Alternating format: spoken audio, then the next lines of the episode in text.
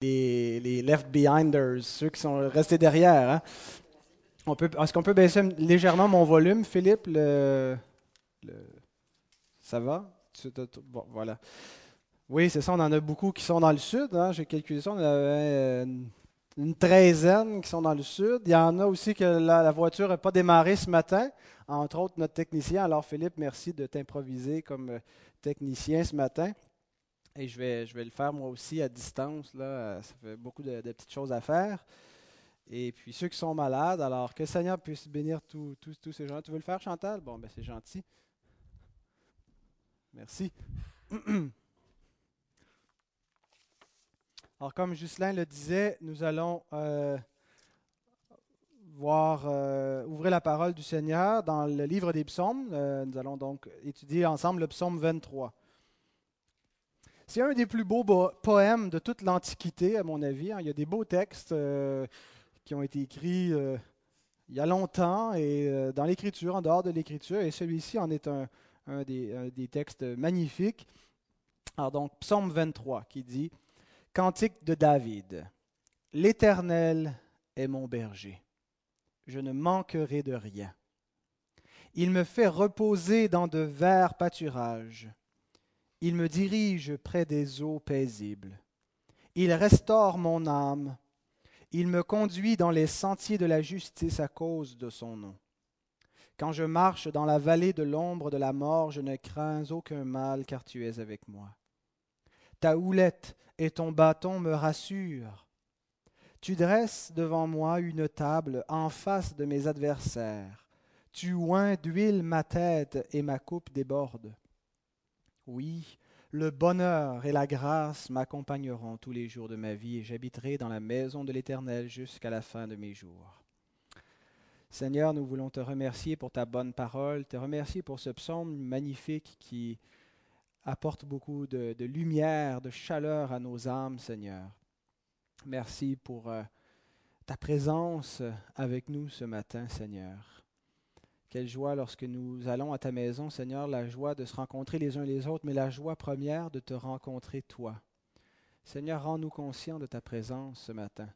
Aide-nous, Seigneur, à, faire abstraction de tout ce qui euh, euh, nous distrait, de tout ce qui nous préoccupe, de tout ce qui nous occupe, Seigneur, et que nos cœurs soient disposés, Seigneur, à t'adorer, à t'écouter ce matin. Aide-nous à comprendre cette portion d'écriture. Je m'en remets à toi, Seigneur, pour prêcher ta parole. Seigneur, je suis un homme faible, un homme pécheur. Je ne suis pas digne de me tenir devant cette assemblée. Mais c'est par ta grâce, Seigneur, que nous sommes rassemblés. C'est par ta grâce que je veux prêcher ta parole, Seigneur. Que ton nom soit loué, notre Dieu. En Jésus-Christ, nous te prions. Amen. Bon matin, fait plaisir de vous voir.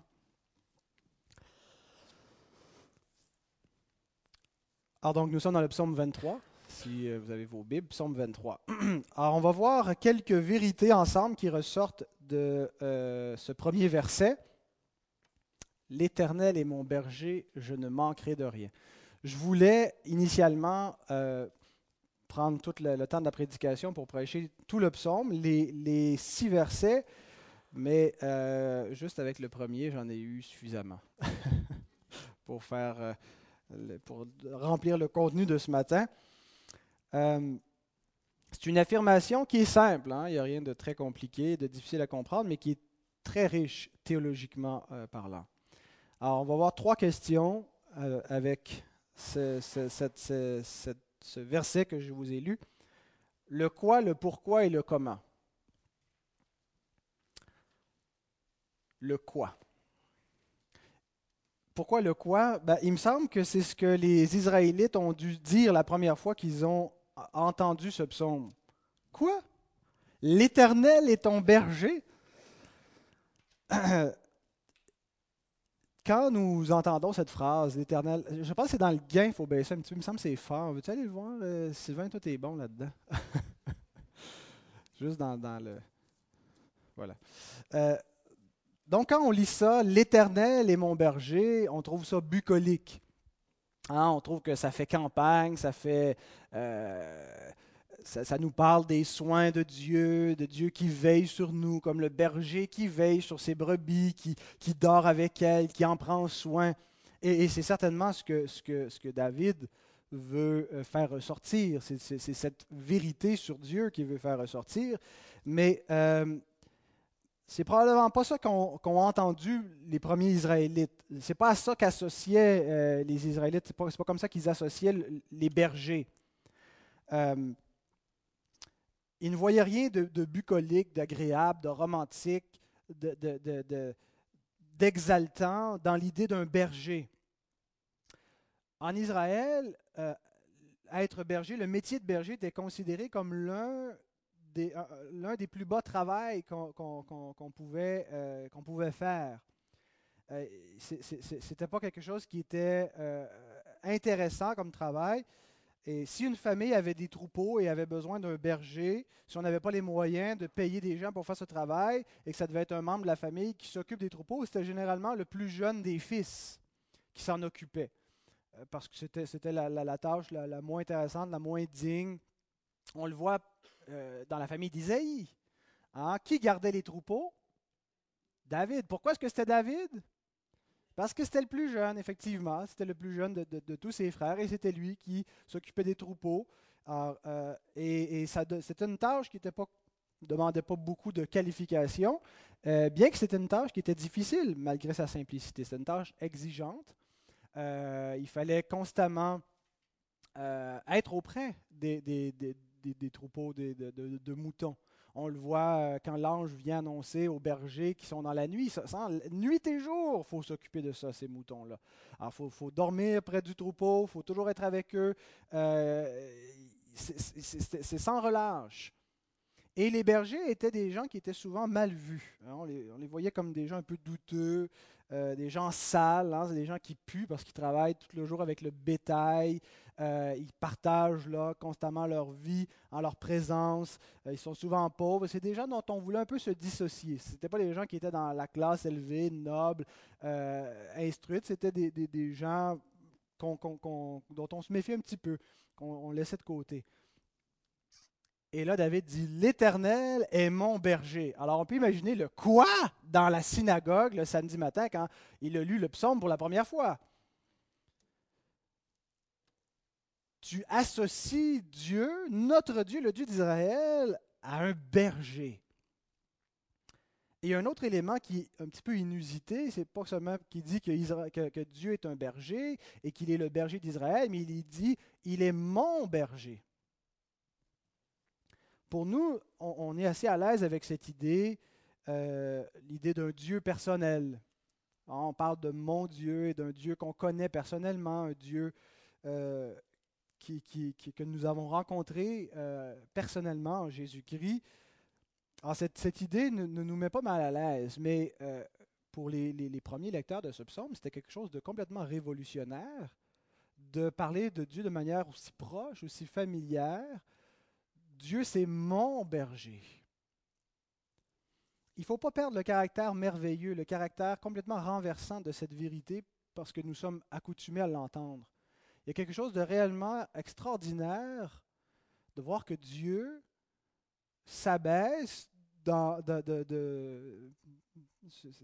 il condescend, mais pas comme pas d'une manière où il, a du dédain, mais au contraire, il, s'abaisse jusqu'à être notre Dieu personnellement, être notre berger, aussi étroitement qu'on peut lier un berger avec ses brebis, qui individuellement il doit les soigner, c'est pas simplement s'occupe du troupeau de manière générale, mais il s'occupe des, brebis spécifiquement une à une. Dieu fait cela avec son peuple. Et c'était pour beaucoup d'Israélites quelque chose qu'ils n'avaient pas réalisé, que Dieu n'est pas simplement le Dieu de toute la communauté d'Israël, mais c'est le Dieu de chacun des croyants, de tous ceux qui appartiennent à, ce peuple. Donc, bien sûr, lorsque nous sommes dans le troupeau de Dieu, euh, Dieu est, le berger de tout son troupeau. Alors, on ne peut pas séparer les deux. Il est notre berger individuellement, mais il est aussi le berger de l'ensemble de ses brebis. Et il est impératif que nous expérimentions les soins personnels de Dieu. On ne peut pas simplement dire ben, euh, Dieu c'est mon berger au sens où j'appartiens à l'église de Saint-Jérôme ou à quelque autre église que ce soit, et que c'est comme ça que Dieu est notre berger parce qu'il euh, conduit son église. Alors conséquemment, en conduisant son église, il nous conduit. C'est plus que ça. Dieu nous conduit, Dieu doit nous conduire individuellement. On doit le connaître comme chaque brebis reconnaît la voix de son berger. Et on doit pouvoir dire comme David, l'Éternel est mon berger, le mien. Alors voilà pour le quoi. Maintenant le pourquoi. Pourquoi est-ce que David présente l'Éternel comme son berger? Ailleurs, il présente Dieu comme un roi, il le présente comme un rocher, comme une forteresse, toutes des images qui représentent la force, euh, la, vigueur, la, terreur que peut représenter Dieu. Et là, il l'associe à une image qui est plutôt choquante pour ses auditeurs, euh, qui ne représente pas nécessairement ce que pour nous, la première idée qui nous vient en tête. Pourquoi un berger? Une chose est certaine, c'est que la figure du berger nous en dit autant sur Dieu qu'elle nous en dit sur nous-mêmes. Dès qu'il dit que Dieu est son berger, automatiquement, il s'identifie comme un mouton, hein, comme une brebis. Hein, parce qu'un berger, euh, c'est de ça que ça s'occupe. Ça s'occupe des brebis. Or, implicitement, David déclare qu'il est une brebis. Et pourtant, il affirme quelque chose qui semble incompatible avec le statut d'une brebis. Il dit, je ne manquerai de rien.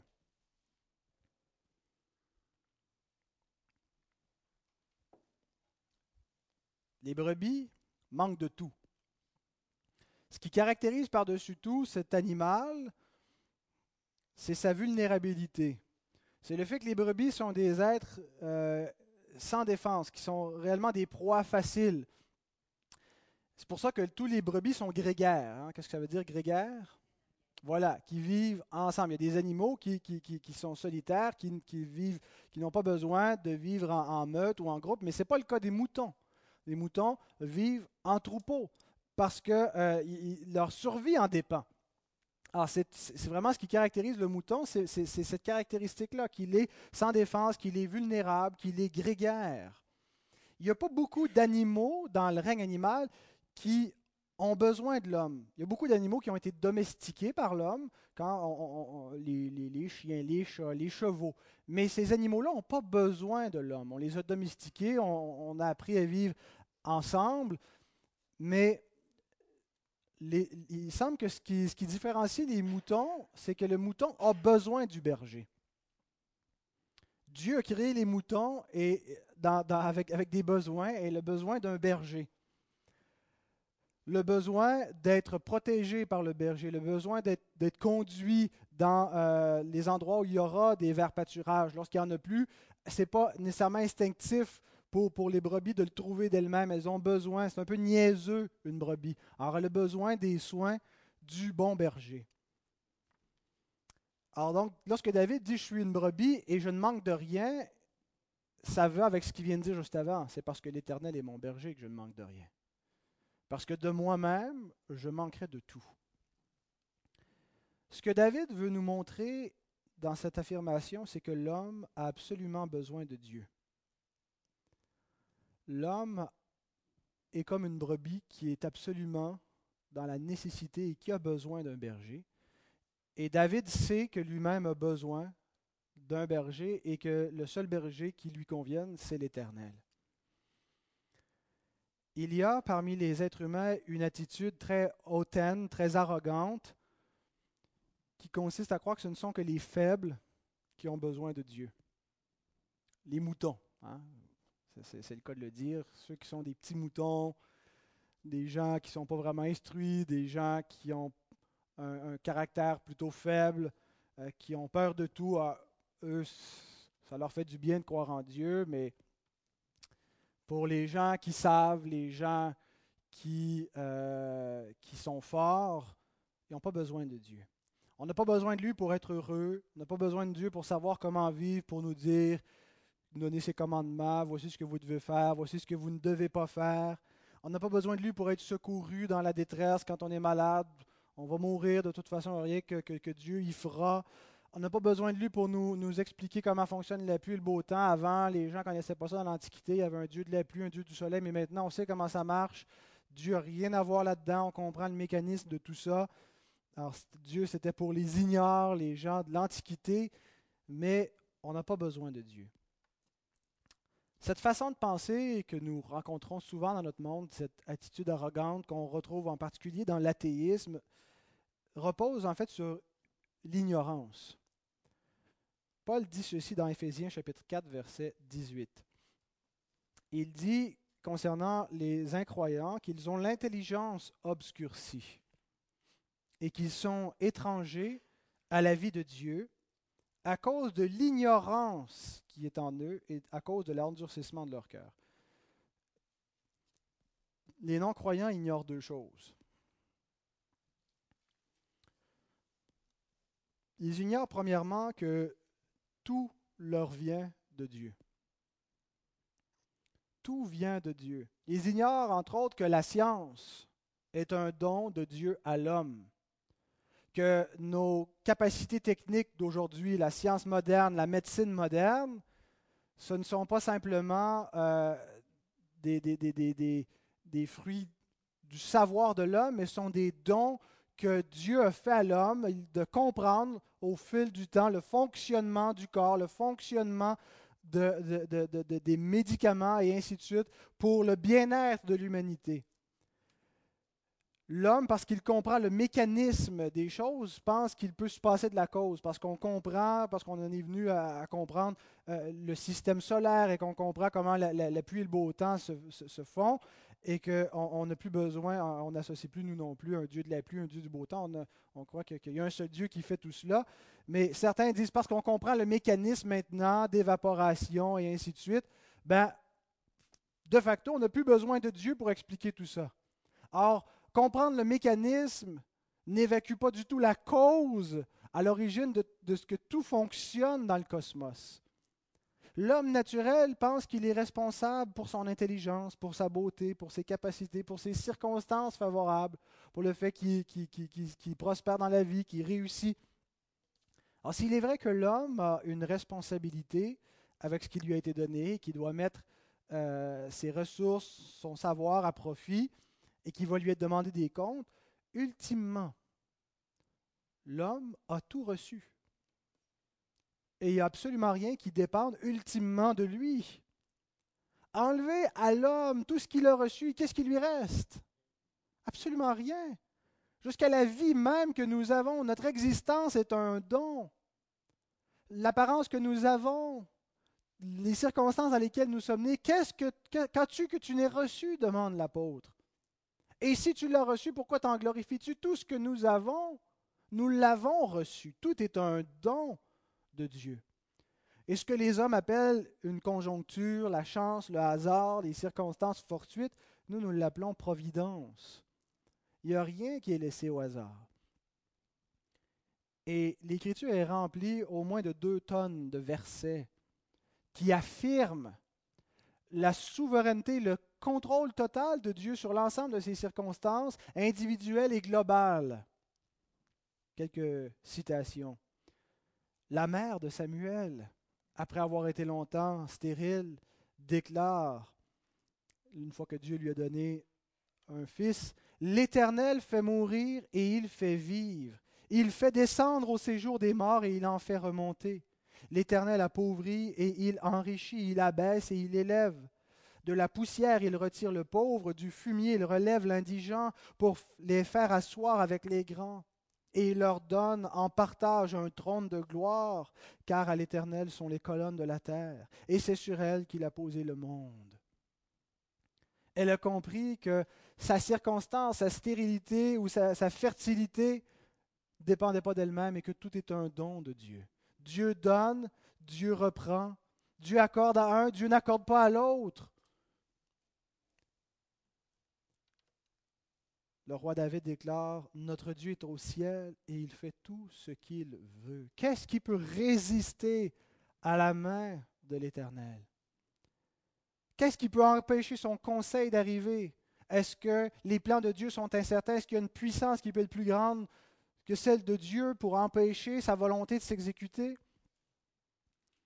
Ésaïe nous rappelle, c'est moi qui suis Dieu bien sûr, il parle de la part de l'Éternel. Je le suis dès le commencement et nul ne délivre de ma main. j'agirai, qui s'y opposera Amos, sans crainte d'attribuer à Dieu les tragédies qui peuvent arriver dans le monde, les catastrophes naturelles qu'on attribue au hasard, les attribuer à Dieu. Il dit Sonne-t-on de la trompette dans une ville sans que le peuple soit dans l'épouvante? Arrive-t-il un malheur dans une ville sans que l'Éternel en soit l'auteur? Paul, qui se rend partout autour dans, le bassin de la Méditerranée pour prêcher l'Évangile, se présente dans une ville où les gens adorent des dieux inventés, des dieux païens, des dieux que l'homme a fait. Commence à leur prêcher l'Évangile et il leur dit ceci concernant le Dieu qu'il révère sans le connaître. Il dit, vous savez qu'il y a un Dieu quelque part, mais vous ne le connaissez pas, c'est de lui que je vous parle. Il dit, ce Dieu, dans les âges passés, a laissé toutes les nations suivre leur propre voie quoiqu'il n'ait cessé de rendre témoignage de ce qu'il est en faisant du bien, en vous dispensant du ciel les pluies et les saisons fertiles, en vous donnant la nourriture avec abondance et en remplissant vos cœurs de joie. Dieu a fait la pluie et le beau temps. C'est ce Dieu que vous ne connaissez pas. Vous révérez des idoles, mais vous savez qu'il y a un Dieu et c'est lui qui a pris soin de vous depuis que vous existez. Et c'est lui qui non seulement vous a donné les choses extérieures à votre bien-être, mais intérieures, qui a mis même dans votre cœur le bonheur, la joie. Les hommes, sans connaître Dieu, ignorent que les bienfaits qu'ils reçoivent leur viennent directement de sa main. Et en terminant, Jacques déclare, Ne vous y trompez pas, mes frères bien-aimés, parce qu'il sait qu'on peut s'y tromper. Il sait qu'on va attribuer à l'homme à toutes sortes de principes faux ce que nous avons, ce que nous recevons. Alors ne vous y trompez pas. Toute grâce excellente et tout don parfait descendent d'en haut, du Père des Lumières, chez lequel il n'y a ni changement ni ombre de variation. Tout vient de Dieu. Tout trouve sa source en lui et c'est Dieu qui distribue selon sa bonne volonté, son bon plaisir. Alors voici ce que l'homme naturel ignore, premièrement, que tout vient de Dieu. Alors, il ne peut pas savoir qu'il a absolument besoin d'un berger parce qu'il ne réalise pas que c'est ce bon berger invisible qui pourvoit tous ses besoins. Mais il ignore aussi une autre chose importante. Il ignore dans quel état spirituel il se trouve. L'homme naturel n'est pas dans la condition telle qu'il a été créé. Il est dans une autre condition spirituelle depuis la chute. Il est déchu. Jésus déclare Heureux les pauvres en esprit. Vous vous souvenez, c'est comme ça qu'il ouvre le sermon sur la montagne. Heureux les pauvres en esprit. Ça semble. En fait, c'est contradictoire comme affirmation. Les pauvres en esprit, c'est ceux qui sont pauvres spirituellement. Ce ne sont pas, simplement les, les, ignorants. Euh, ce sont ceux qui, spirituellement devant Dieu, n'ont que pauvreté. Sont pauvres dans l'esprit. Ils n'ont pas l'esprit de Dieu, ceux qui sont pauvres en eux-mêmes spirituellement. Et Jésus les déclare heureux. Comment est-ce que des gens pauvres en esprit, comment est-ce que des gens déchus depuis la chute peuvent-ils être heureux? Heureux ceux qui reconnaissent qu'ils sont dans cette condition. Heureux ceux qui reconnaissent leur pauvreté. Pourquoi? Parce que c'est la disposition nécessaire pour hériter des bénédictions spirituelles. Il est absolument nécessaire que l'homme reconnaisse sa condition spirituelle pour pouvoir s'en sortir. La conversion commence par la repentance. La repentance, c'est se reconnaître pauvre en esprit, reconnaître notre condition lamentable, reconnaître notre péché, reconnaître notre éloignement de Dieu. Telle est la condition de l'homme pauvre spirituellement, mort dans son péché, séparé de Dieu. Et la plupart l'ignorent. La plupart ne le savent pas. Jésus dit, heureux les pauvres en esprit, non pas en disant que tous ceux qui sont pauvres en esprit sont heureux, mais ceux qui reconnaissent qu'ils sont pauvres en esprit sont heureux. Et il y a deux aspects de cette pauvreté spirituelle qui sont tragiques. Le premier, c'est la corruption, le deuxième, c'est la condamnation. Être pauvre en esprit, c'est être corrompu par le péché. les êtres humains sont sous la puissance du péché. L'homme naturel se croit libre. Il ignore qu'il est un esclave. Je discutais il y a quelques années, peut-être deux ans, avec un détenu à l'USD sur la liberté de l'homme, sur son péché. Et euh, cet homme qui discutait avec moi euh, croyait, en tout cas au début de la conversation, que l'homme était libre. Et que euh, Dieu lui avait donné une totale liberté, qu'il était toujours dans cette liberté pour obéir ou désobéir à Dieu. Autrement, Dieu ne pourrait pas le tenir responsable s'il n'était pas libre. Et donc, j'ai affirmé ce que l'Écriture déclare, c'est qu'aucun homme est capable de ne pas pécher. Tous pêchent. Et aucun homme qui a la capacité par lui-même d'arrêter de pécher. Et il a convenu que si l'homme est incapable de ne pas pécher, de toute évidence, il n'est pas libre. Si l'homme n'a pas la capacité de faire ce qui est bien, comment peut-on dire qu'il est libre? Le Seigneur Jésus lui-même déclare dans Jean chapitre 8, verset 34, En vérité, en vérité, je vous le dis, le répliqua Jésus, quiconque se livre au péché est esclave du péché. Le péché, ce n'est pas seulement des fautes que nous commettons momentanément.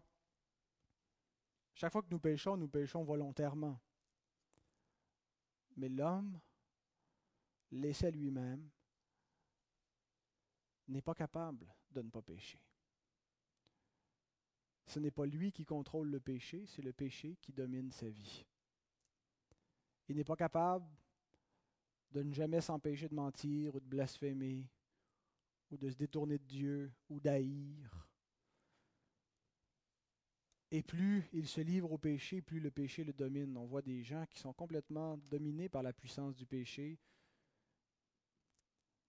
que ce soit dans, des, dans la drogue, dans, la boisson, mais d'autres péchés qui nous rendent esclaves, la pornographie, la colère. L'homme est incapable par lui-même de s'affranchir il est corrompu et la corruption agit dans sa vie et le détériore. Et le deuxième aspect, c'est que cette corruption entraîne une condamnation. Être pauvre en esprit fait que non seulement on est corrompu, mais on est sous la colère de Dieu. Laissez-moi vous lire l'une des phrases les plus terrifiantes de toute la Bible prononcée par Jean-Baptiste il dit Celui qui croit au Fils a la vie éternelle. Ce n'est pas ce bout-là qui est terrifiant. C'est ce qui vient après. Celui qui ne croit pas au Fils ne verra point la vie, mais la colère de Dieu demeure sur lui. Croyez-vous que ça veut dire la colère de Dieu demeure sur un homme?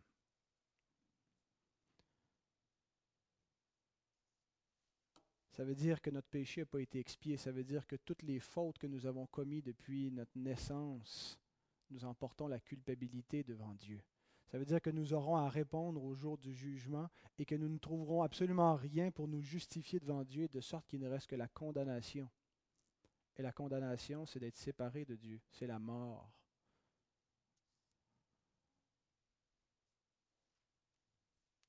David n'ignorait pas cela. Ce que les hommes ignorent, David ne l'ignorait pas il savait que tout lui venait de Dieu, qu'il ne pouvait produire rien de lui-même, qu'il était totalement vulnérable, plus vulnérable que les brebis de ce monde, que c'est Dieu qui donne, que tout vient de lui, et il savait aussi qu'il avait absolument besoin de la grâce de Dieu parce qu'il savait qu'il était un pécheur, qu'il était incapable de ne pas pécher, et qu'il avait absolument besoin de l'Éternel et de sa miséricorde. C'est pourquoi donc David se confiait en l'Éternel comme en un berger qui cherche son bien. Il espérait en Dieu comme en celui, en celui seul qui peut faire quelque chose pour son bien-être, qui peut le secourir, qui peut le délivrer, qui peut pourvoir à ses besoins, de sorte qu'il ne manquera absolument de rien. David attendait les promesses de Dieu, les promesses que Dieu a faites depuis la chute de l'homme, promesses de restauration, les bénédictions. David les espérait et les attendait par la foi comme nous. Et c'est ainsi que l'Éternel était son berger. Maintenant, la dernière question, comment Dieu est-il le berger de qui que ce soit? Comment est-ce que l'Éternel était le berger de David et comment est-il notre berger? L'Éternel est un berger pour les hommes d'une seule et unique façon. Jean 10, 11. Je suis le bon berger. Le bon berger donne sa vie pour ses brebis. Ce n'est qu'en Jésus-Christ et en son sacrifice que Dieu est le berger de quiconque. Christ affirme quelque chose d'assez extraordinaire lorsqu'il dit ⁇ Je suis le bon berger ⁇ Il s'associe dangereusement à Yahvé, à l'Éternel. Dangereusement, non pas parce que c'est faux ce qu'il déclare, mais parce que ça va avoir des conséquences. On voit comment les Juifs vont réagir à tous ces énoncés lorsqu'il se fait un petit peu trop proche de Dieu, son Fils et son égal, et qui dit Celui qui m'a vu a vu le Père. On sait comment ils ont voulu le lapider, même qu'ils le mettent à mort à cause de ce, ce qui leur apparaît être un blasphème. Ils ont très bien compris ce que Jésus déclare. Il n'affirme pas moins qu'être l'Éternel, le berger. lorsqu'il reprend le psaume 23 de la sorte. Hein, il n'y a, pas euh, des, dizaines de passages de l'Ancien Testament qui associent Dieu au berger. Il y a le psaume 23, puis il y a peut-être un ou deux autres passages de l'Ancien Testament qui présentent l'Éternel comme le berger. Et maintenant, Jésus arrive sur terre et déclare à la foule, Je suis le bon berger. Il n'y a pas d'erreur l'association est directe. Ce que Jésus sous-entend en disant ça, c'est que ce que vous avez lu, que l'Éternel est le berger de son peuple, que l'Éternel est le berger de David, c'est de moi dont il est question. Je suis le bon berger. Jésus-Christ est la révélation de Dieu au monde. Dieu est venu dans le monde. Les, les chrétiens croient quelque chose d'extraordinaire qu'aucune autre religion, croyance ne tient, c'est que Dieu s'est fait homme. La vérité est venue dans le monde. Elle a marché sur cette terre. La parole faite chair, le révélateur de Dieu, est venu dans le monde pour le faire connaître. Et c'est Jésus. Dieu n'est le berger de personne qui ne croit pas en Christ. La seule façon que Dieu est le berger pour quelqu'un, c'est en Jésus-Christ. On sait qu'en dehors du christianisme, il y a des gens qui voient Dieu comme justement un pasteur, comme un berger, mais l'Écriture déclare qu'il n'y a qu'en Jésus-Christ que, que Dieu, que le Créateur est un berger. Que quelqu'un qui n'a pas Christ n'a pas Dieu comme berger. Dans le même passage, dans Jean 10, Jésus affirme au verset 30, Moi et le Père sommes un. Il est impossible d'avoir le Père si on n'a pas le Fils qui est venu. À combien de reprises, en particulier l'apôtre Jean, nous rappelle cette vérité? Si quelqu'un n'a pas le Fils, il n'y a pas le Père. Celui qui honore le Fils honore le Père. Si vous me recevez, vous recevez celui qui m'a envoyé. Celui qui m'a vu a vu le Père. Dieu est un berger pour quiconque en Jésus-Christ seulement.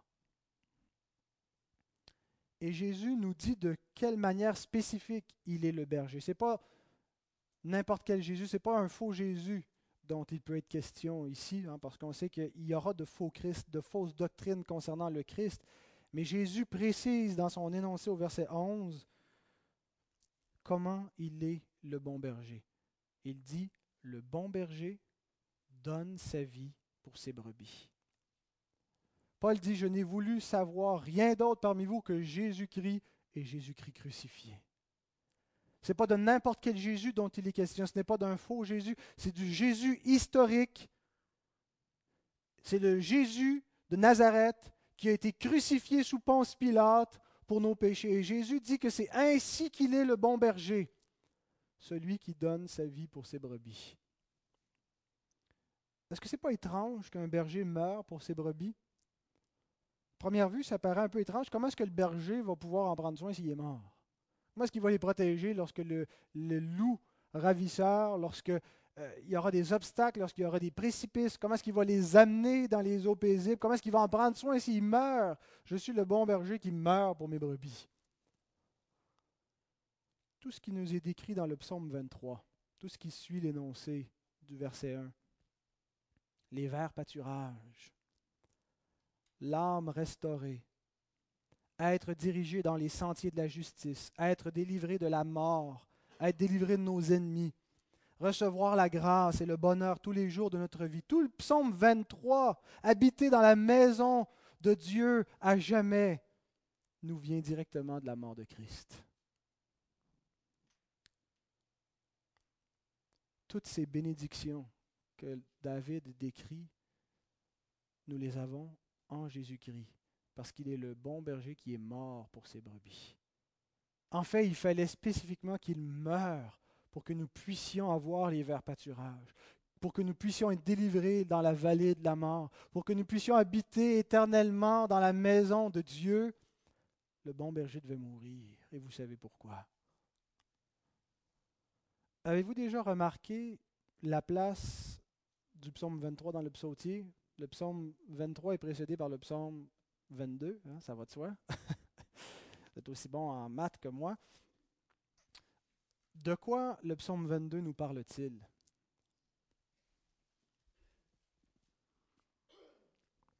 De la croix de Christ. Vous savez, les psaumes, on peut penser des fois que ça a été comme pitché au hasard. Je ne sais pas si providentiellement chacun des psaumes est, à sa place et qui ne pourrait pas être à une autre, mais il y a certainement certains psaumes qui sont placés quelque part dans le psautier euh, et, qui ne pourraient pas être ailleurs. Euh, parce que le psaume qui précède ou le psaume qui suit, et souvent c'était des fois le même psaume qui éventuellement été divisé en deux cantiques. Mais donc, il y a une raison, des fois, à la place canonique où se trouve un passage ou un livre de la Bible et un psaume. Le psaume 22 nous parle de la croix de Christ. Nous lisons ceci au verset 1 du psaume 22. Mon Dieu, mon Dieu, pourquoi m'as-tu abandonné? Ça vous rappelle quelque chose, ça? Est-ce que ce n'est pas les paroles que Christ citait en croix? Au verset 15, il est écrit Ma force se dessèche comme l'argile et ma langue s'attache à mon palais. Tu me réduis à la poussière de la mort, car des chiens m'environnent. Une bande de scélérats rôde autour de moi. Ils ont percé mes mains et mes pieds. Je pourrais compter tous mes os. Eux, ils observent, ils me regardent, ils se partagent mes vêtements, ils tirent au sort ma tunique. L'Esprit de Christ attestait les souffrances que le Messie allait subir par la bouche de David mille ans auparavant. À une époque où la crucifixion n'était pas encore pratiquée parce que c'est les Romains qui le faisaient, ce n'était pas eux qui régnaient à cette époque-là, le roi David parle de la crucifixion. Il décrit dans un langage que le descendant, le, sien, euh, qui va régner, qui est le Messie promis, va souffrir et va subir la mort. Tu me réduis à la poussière de la mort. Ses mains vont être percées. Il nous décrit avec précision les circonstances de ses souffrances. Ils vont tirer au sort sa tunique. Et les psaumes nous parlent à plusieurs reprises des souffrances de Christ, de sa mort, de du fait qu'il va être trahi par un de ses intimes. Mais le même son continue en nous annonçant aussi sa résurrection, à partir du verset 19. Et toi, Éternel, ne t'éloigne pas, toi qui es ma force, viens à hâte à mon secours, protège mon âme contre le glaive, ma vie contre le pouvoir des chiens. Sauve-moi de la gueule du lion, délivre-moi des cornes du buffle. Je publierai ton nom parmi mes frères je te célébrerai au milieu de l'assemblée. Une fois mort, il va ressusciter et il va annoncer son nom à ses frères, aux disciples. Et depuis, il annonce. Et son nom est annoncé, la résurrection est annoncée en Christ et la réconciliation avec Dieu. C'est par Christ que le nom de Dieu est publié. Pour que l'Éternel puisse être notre berger, Christ devait souffrir, mourir et ressusciter. Avant le psaume 23, avant les verts pâturages et les sentiers de la justice et la délivrance de la mort et la vie éternelle qui nous est décrite, vient la croix. Psaume 22. La mort de Christ, ses souffrances. Et Jésus lui-même dit, je suis le bon berger. Le bon berger donne sa vie pour ses brebis. Je viens mourir pour mes brebis, pour les sauver. La semaine prochaine, nous allons examiner ensemble le reste de ce psaume. Si Seigneur euh, nous prête sa grâce jusque-là. Que le Seigneur bénisse sa parole. Amen.